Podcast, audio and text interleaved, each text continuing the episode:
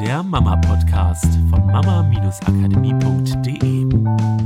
Hallo, hier ist der Mama-Podcast. Ich bin die Katrin. Und ich bin Miriam. Und für alle, die uns jetzt hören, äh, falls ihr es noch nicht mitgekriegt habt, wir sind jetzt auch ähm, als Video auf YouTube. Wir waren ja vorher schon auf YouTube, aber jetzt könnt ihr uns auf YouTube auch sehen.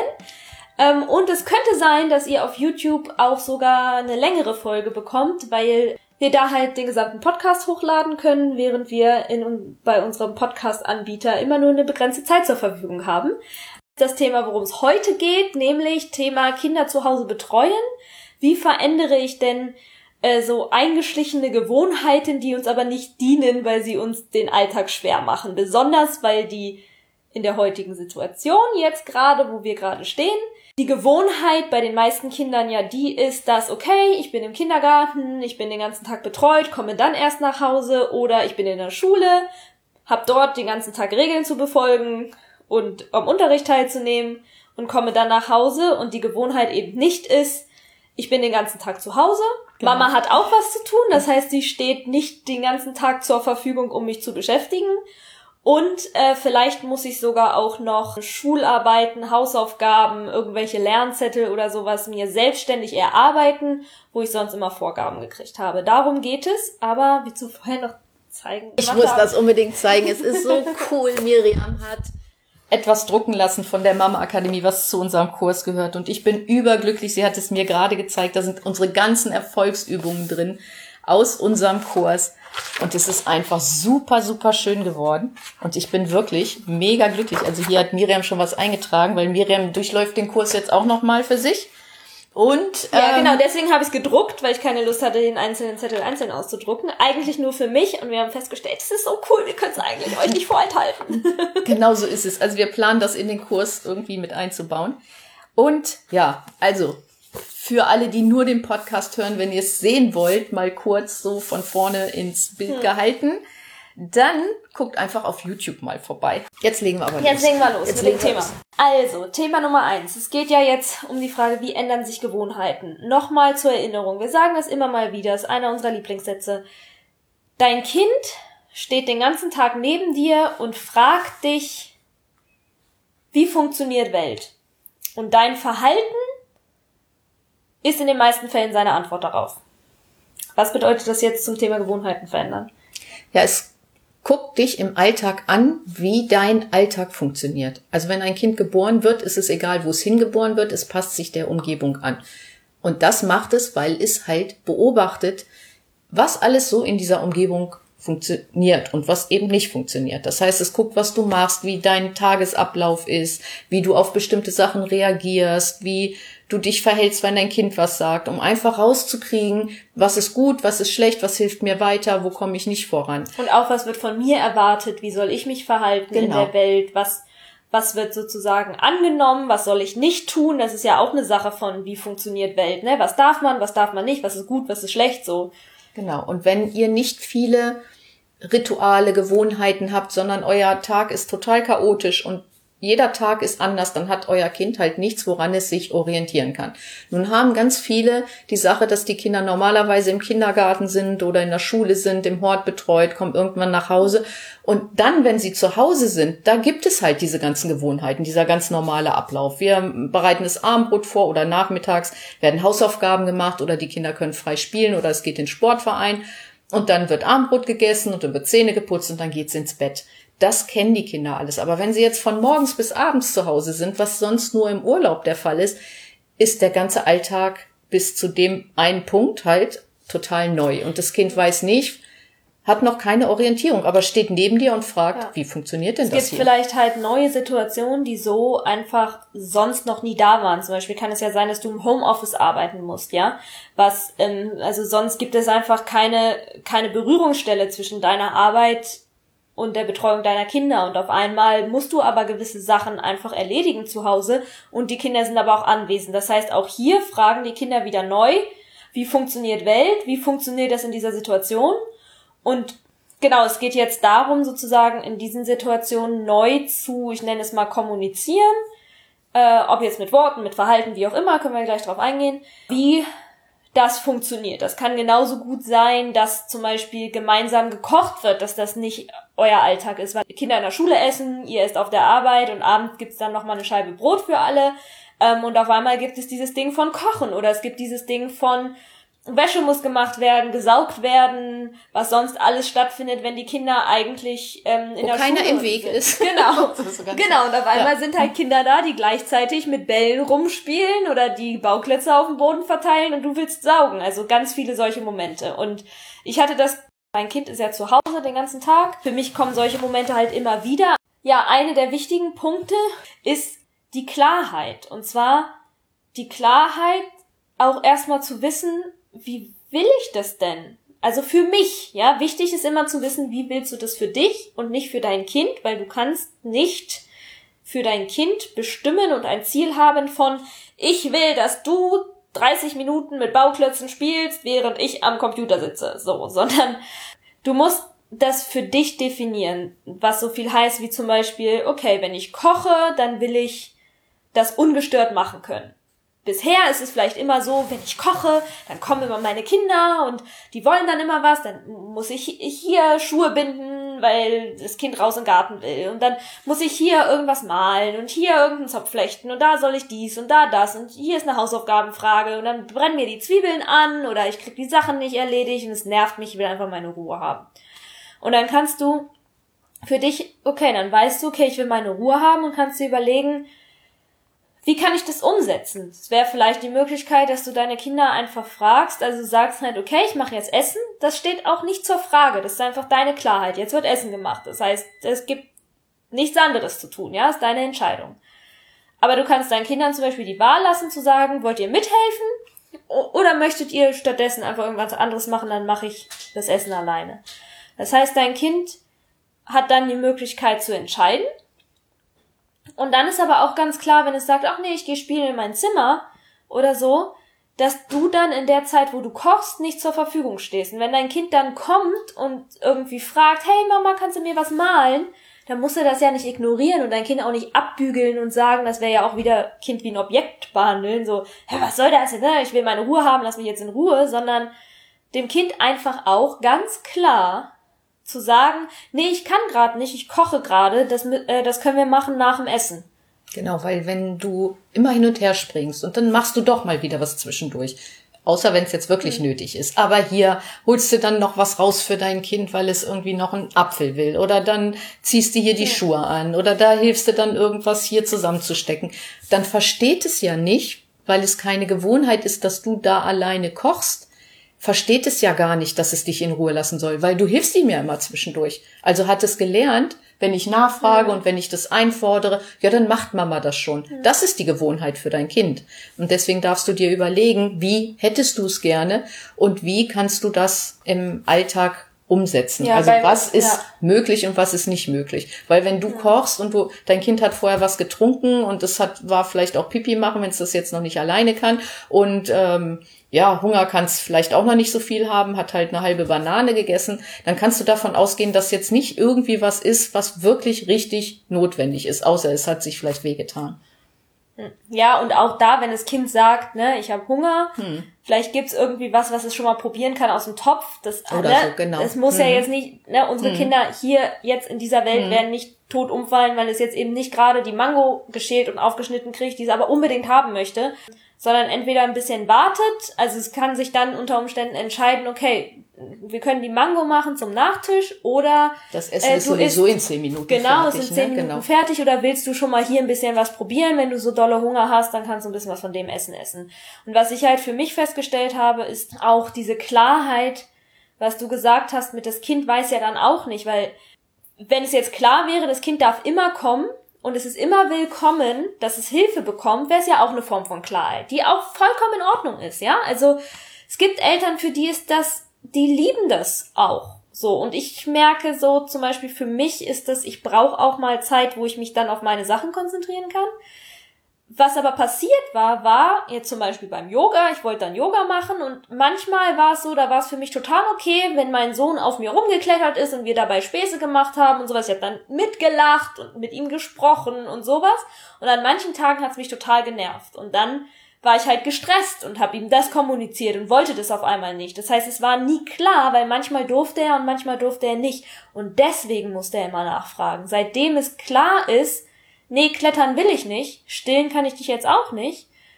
Er darf gerne Yoga nebenbei mitmachen, aber da, da gibt's jetzt keinen riesengroßen Wirbel. Ich konzentriere mich in dem Moment auf mich. Und wenn er jetzt irgendwo hinfallen würde und sich wehtut, ja, natürlich stehe ich dann auf und gucke, ja. Also seitdem ist es klar und war für ihn super easy zu akzeptieren. Und was hilft, ist, sich einfach mal, das ist zum Beispiel was, eine Art und Weise, wie wir im Kurs teilweise auch arbeiten, ähm, wäre jetzt so eine Übung zum Beispiel aus dem Kurs, dass du einfach gucken kannst, was will ich nicht oder was funktioniert nicht, wo sind sozusagen die Reibungspunkte. Welche Situationen, genau, da gibt es immer wieder Probleme. Genau, machst du so eine Tabelle, erste Spalte, zweite Spalte machst du, wie will ich es stattdessen, also für dich, ne, nicht Ziel für dein Kind, Ziel für dich, ich will in Ruhe kochen.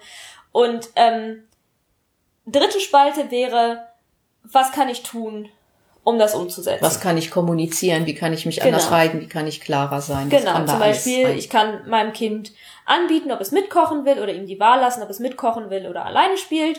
Weil dann hat es ja auch die Wahl, ob es mit dir in Kontakt sein möchte oder halt nicht. Ne? Es ist nicht so, so jetzt will ich meine Ruhe haben und ich stoß dich weg und du musst dich an meine Regeln halten, sondern ich nehme es trotzdem als eigenständig entscheidendes Subjekt wahr, nehme aber auch mich als Subjekt wahr, das die Freiheit hat zu entscheiden, dass jetzt Zeit für mich ist zu kochen. Und das ist ein wichtiger Punkt, das zu verstehen. Auch du bist nicht Objekt deines Kindes, wo das Kind die ganze Zeit sagt, Mama, ich will dich jetzt so haben und jetzt stell dich so in die Ecke und jetzt mach mal den Elefanten. Ja, so. Also, alles Subjekte, die miteinander kommunizieren. So, Punkt zwei. Zwing deinem Kind diese Gewohnheiten nicht auf und äh, akzeptiere, dass es vielleicht am Anfang auch mal ruckelt, wenn es eine neue Gewohnheit ist. Weil eine Gewohnheit impliziert ja, dass man sich etwas angewöhnt hat. Und sich etwas angewöhnen dauert mitunter halt ein bisschen, ja, ein paar Tage, manchmal auch eine Woche, zwei Ja. Wochen. Und einfach da auch den Fokus dahingehend zu verändern. Oh, was klappt denn jetzt schon besser? Was ist denn jetzt schon gut? Wo hat das Kind es schon verstanden? Einfach das auch zu sehen, wo es schon ein bisschen besser klappt, weil Ja. du merkst dann, dann bist du immer ein Schrittchen weiter dahin, dass es eine Gewohnheit wird. Ja. Und die Zeit dürft ihr euch halt geben und nicht nervös werden und nicht ärgerlich werden, sondern das ist wirklich wichtig zu sehen, wo es dann schon besser funktioniert. Genau, weil gerade wenn es halt für dein Kind ja nie klar war, mit manchmal darf ich, manchmal nicht, so wie es bei uns war zum Beispiel, ist es ja vollkommen logisch, wenn das Kind dann nicht von Anfang an sagt, gerade wenn es über Jahre vielleicht so lief oder so, hey, ja klar, habe ich jetzt beim ersten Mal verstanden, gut, das ist die neue Regel, mache ich jetzt, sondern es wird ja dann erstmal nochmal vielleicht wieder nachfragen und nachfragen. Okay, heute war es so, aber es ist morgen auch so, also kriege ich morgen auch nicht den Elefanten von dir, wenn du kommst, so. Weil normalerweise, wenn ich dann auch ein bisschen Theater mache oder wenn ich lieb gucke oder wenn ich was fallen lasse, dann kriege ich die Aufmerksamkeit oder das Spiel oder die Mama, die ich gerne hätte, ja.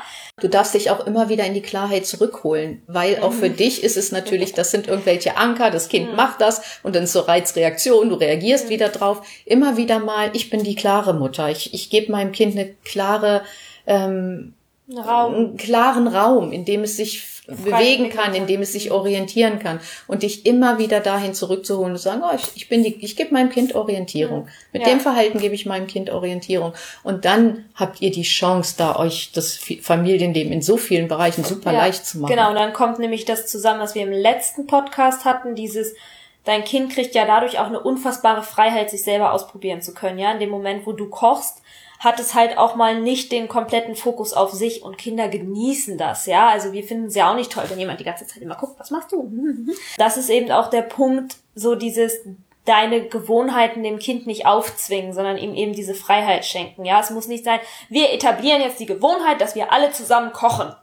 So. Oder du spielst immer mit den Bauklötzen, während ich koche. Ich pack dir die hier schon hin und das ist das Verhalten, was du Ich zeigen darfst und ich bin Hm. am Topf, ja. Genau.